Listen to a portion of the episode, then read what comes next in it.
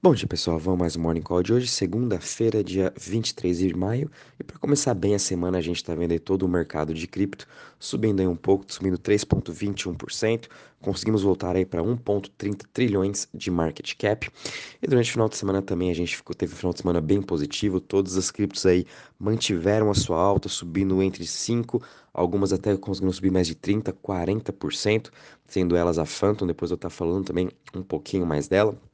Esse bom humor assim do mercado vem vindo também um pouco de todo o bom humor aí que a gente está tendo já hoje nos mercados globais também. A gente está vendo uma boa recuperação em todas as bolsas mundiais.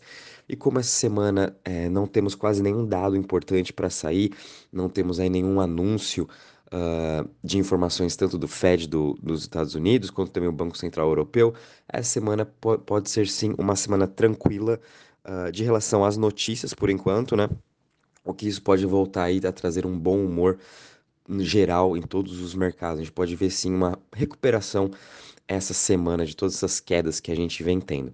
Bom, então o Bitcoin está subindo aí 3,5%. De novo, a gente está parado nessa região dos 30.420 dólares. Sua dominância também está bem estável, 44,56%. É possível que a gente continue vendo sim essa dominância do Bitcoin voltando aí para a região quase dos 50% à medida que os investidores voltam para o mercado de cripto e óbvio que quando eles voltarem eles vão estar tá comprando mais Bitcoin além do que as outras altas. Então, essa dominância do Bitcoin no primeiro tempo a gente pode ver sim continuar subindo e depois que Bitcoin impulsionar todo o mercado, o fluxo de dinheiro voltar para cripto, aí sim que todo esse uh, o restante do dinheiro vai para as outras altcoins, né, que é todo novo ciclo de mercado. Ethereum também subindo aí 3% a 2.047 dólares também. Ethereum parado nessa mesma região juntamente com o Bitcoin. E Ethereum a gente tem uma boa notícia que na sexta-feira mesmo o Vitalik, né, ele pronunciou falando que o merge, a transformação, né, do Ethereum of Work para Proof of Stake, em vez de ser em junho, está agora programada para agosto. Então a gente tem aí mais três meses para aguardar essa transação do Ethereum, o que isso também pode ser um catalisador aí para a gente voltar a ter bons ânimos no mercado. Vamos estar tá analisando isso com muita calma durante esses três meses e também pode ser que tenha muita especulação até lá. Uh, ah, BNB também subindo aí 3,16% a 324 dólares, Ripple subindo 1,76% a 0,42, Cardano subindo 2,78% a 0,54, Solana subindo 4,80% a 52,77 e Dogecoin subindo 2% a 0,08. Em relação às maiores altas das últimas 24 horas, a gente está tendo aí que NIO subindo 15,44% a 12,04%, seguido aí por uh, eCash Check subindo 15%, Phantom também subindo aí, continuando uma boa alta, subindo 13%, praticamente nos últimos três dias, né? Começando aí de sexta, mais ou menos de tarde, Phantom já vem subindo 34%, conseguiu sair daquela região que ela estava no 0,35, mais ou menos, agora já está em 0,47%. E tudo isso são de ótimas notícias que Phantom vem tendo, não só de agora. Vou estar tá comentando algumas delas para vocês daqui a pouco. E também a gente está vendo aí CVX, a Convex Finance, subindo 11,37%. Em relação às maiores quedas das últimas 24 horas, dentre as top 100, a gente tem somente três tokens que estão em queda hoje, uh, sendo eles o Kyber Network caindo 5,65%, XDC Network caindo 1%, e o Gate Token, o token da Gate.io, caindo aí 0,11%. Em relação aos setores, todos eles aí também em forte alta hoje, o setor que está mais subindo é o setor das DEX, subindo aí 8%, seguido por DeFi subindo 7% e Privacy subindo 6,60%. O setor que está menos subindo hoje é o setor de currency, subindo aí 2,64%. Em relação ao Crypto Fear Index, a gente está parado aqui em 10 pontos, não só o mercado de cripto, mas também se a gente pegar o Crypto Fear Index uh, do mercado de ações, também está em Extreme Fear. Ambos os mercados estão com muito medo uh, e tudo isso aí dá-se aí de todos os acontecimentos macros que vem acontecendo, que a gente também já vem falando aí há semanas desse mesmo assunto. E esse Crypto Fear Index só vai melhorar assim que a gente tiver uma clareza melhor de todo o cenário macro. Então a gente tem que continuar assim acompanhando. No curto prazo a gente vai continuar vendo essa volatilidade que a gente continua vendo agora, mas enfim, uns repiques vão ser mais do que normais de ter essa exaustão também de muitas pessoas estarem vendido. Então é mais do que normal, a gente já está começando a ver alguns sinais de fraqueza de quem está vendido. E aí a gente vai ter uns repiques, quem sabe o Bitcoin voltando para os 40 mil, mas de novo, O importante é ele romper aquela região antiga dos 47, que esse ano ele ainda não conseguiu romper. Então, enquanto ele não romper aquilo, a gente ainda vai estar tá meio que trabalhando nessa lateralização, nessa tendência de baixa. E o Crypto Fear Index também vai estar tá aí nessa região de uns 10 a 30 pontos, né? Vamos estar tá acompanhando isso. Em relação à parte de TVL de Final, Total Value Locked, uh, a gente teve uma alta de 1,81%, estamos agora com 143 bi, e a chain com maior destaque está sendo a Tron, que hoje ela já teve uma alta de 18% nos últimos 7 dias, também já sobe 22%. E muito disso aí é da sua busca da sua stablecoin USDD, que está pagando o seu yield lá de 30 a 40% até. Uh, então, de novo, né, a gente tem que tomar muito cuidado com esses algoritmos stablecoins. Tron lançou recentemente, então eles têm caixa assim para estar tá pagando esse yield de 30 a 40%, mas enfim, a gente não sabe até que ponto como vai continuar sendo sustentável. o SDD tem menos de um mês de vida, então a gente tem que sempre tomar cuidado, mas os investidores estão aí buscando uma maior alocação agora no Tron, nas partes de DeFi dela. A gente também está vendo aqui o Ethereum, BSC e Avalanche entre as top 3. Bom, pessoal, uh, em relação agora a Phantom, né? Fazia um tempo que eu não comentava muito dela. Phantom, depois de Luna, continua sendo uma das minhas, minhas uh, maiores alocações aqui na carteira, não só de Phantom, mas também em todo o seu ecossistema. E durante esse final de semana, todo o seu ecossistema também teve uma ótima recuperação, muitas criptos subindo aí de 30%, 40%, mas obviamente estão longe aí de voltar para suas máximas, né? Mas é bom a gente continuar vendo essas...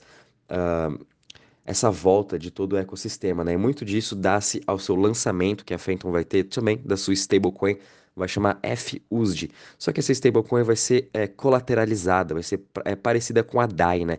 Ela vai ter aí um collateral de 300% em relação a Phantom, né? Uh, então vai ter o lançamento dessa stablecoin e muito disso, e quem um dos principais, aliás, uh, pessoas que desenvolveram essa stablecoin foi o André Cronier. Então, toda aquela especulação que ele tinha saído lá em março, não sei quem tá lembrado, né?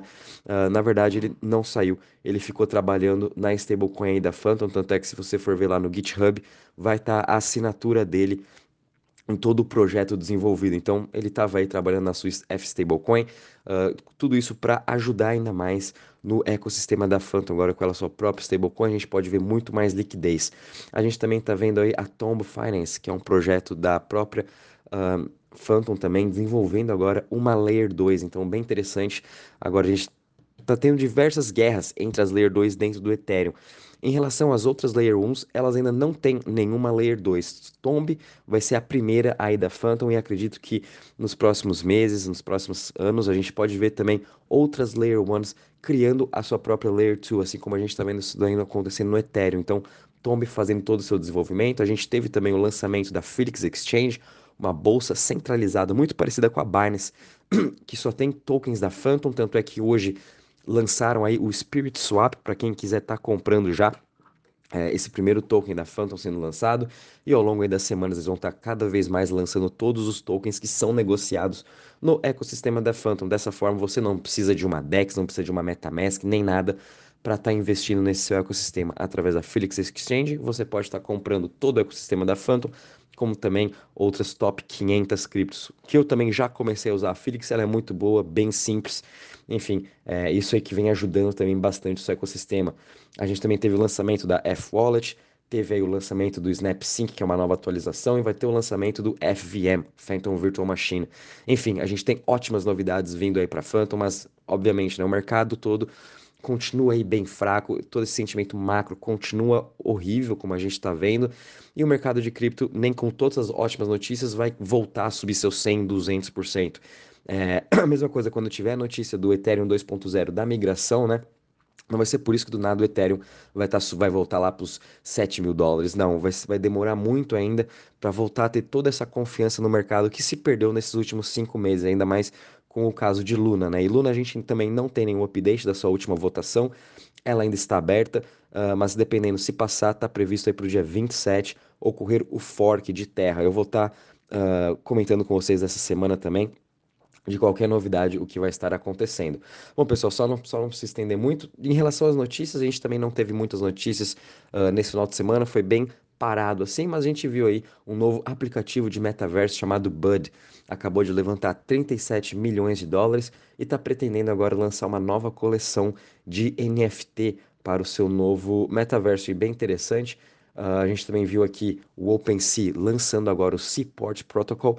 Vai ser um novo aplicativo de Web3, onde os desenvolvedores, onde os artistas vão poder estar tá lançando as suas novas coleções. Né? Então, esse Seaport vai ser mais ou menos um outro braço do OpenSea para quem quiser estar tá fazendo seus lançamentos, comprando e vendendo NFT. Então, NFT, metaverso, continua sendo aí um dos, um dos setores que está tendo o maior número de investimentos. Tanto é que durante essa semana o setor de Web3 foi o setor aí que mais recebeu investimentos, né, de aportes de M&A nessa semana de diversos projetos. Então, o Web3 também continua indo muito forte e ainda mais agora com o lançamento de diversas novas wallets que a gente está vendo sair, uh, ah, para atrair realmente os próximos bilhões e milhões de investidores para o mercado de cripto. Então a gente precisa sim de uma boa infraestrutura e de uma boa plataforma de Web3. É para isso aí que está vindo todo esse dinheiro.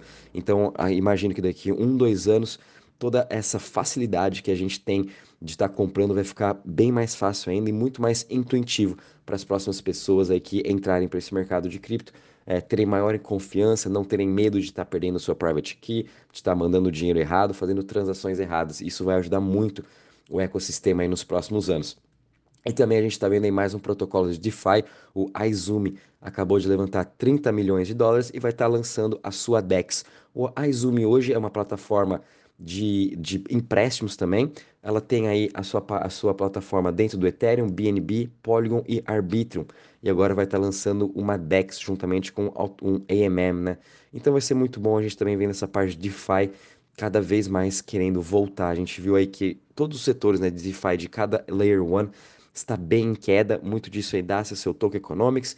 Mas enfim, é, DeFi também, a gente sabe que esse é o futuro de Decentralized Finance e a gente está vendo aí, principalmente no Polygon, é, nas Layer 2, isso aí se construindo muito rapidamente por ter a sua, sua a agilidade, ela ser bem mais rápida e os custos também serem bem baratos. Então vamos também continuar fico, ficando de olho nisso, principalmente na Polygon, que está desenvolvendo aí uh, novas estruturas, infraestruturas também para as pessoas que estão uh, off-chain, principalmente para as empresas né, que estão querendo alocar agora o dinheiro no blockchain ou querendo se integrar ao, ao blockchain Polygon está fazendo todo esse trabalho.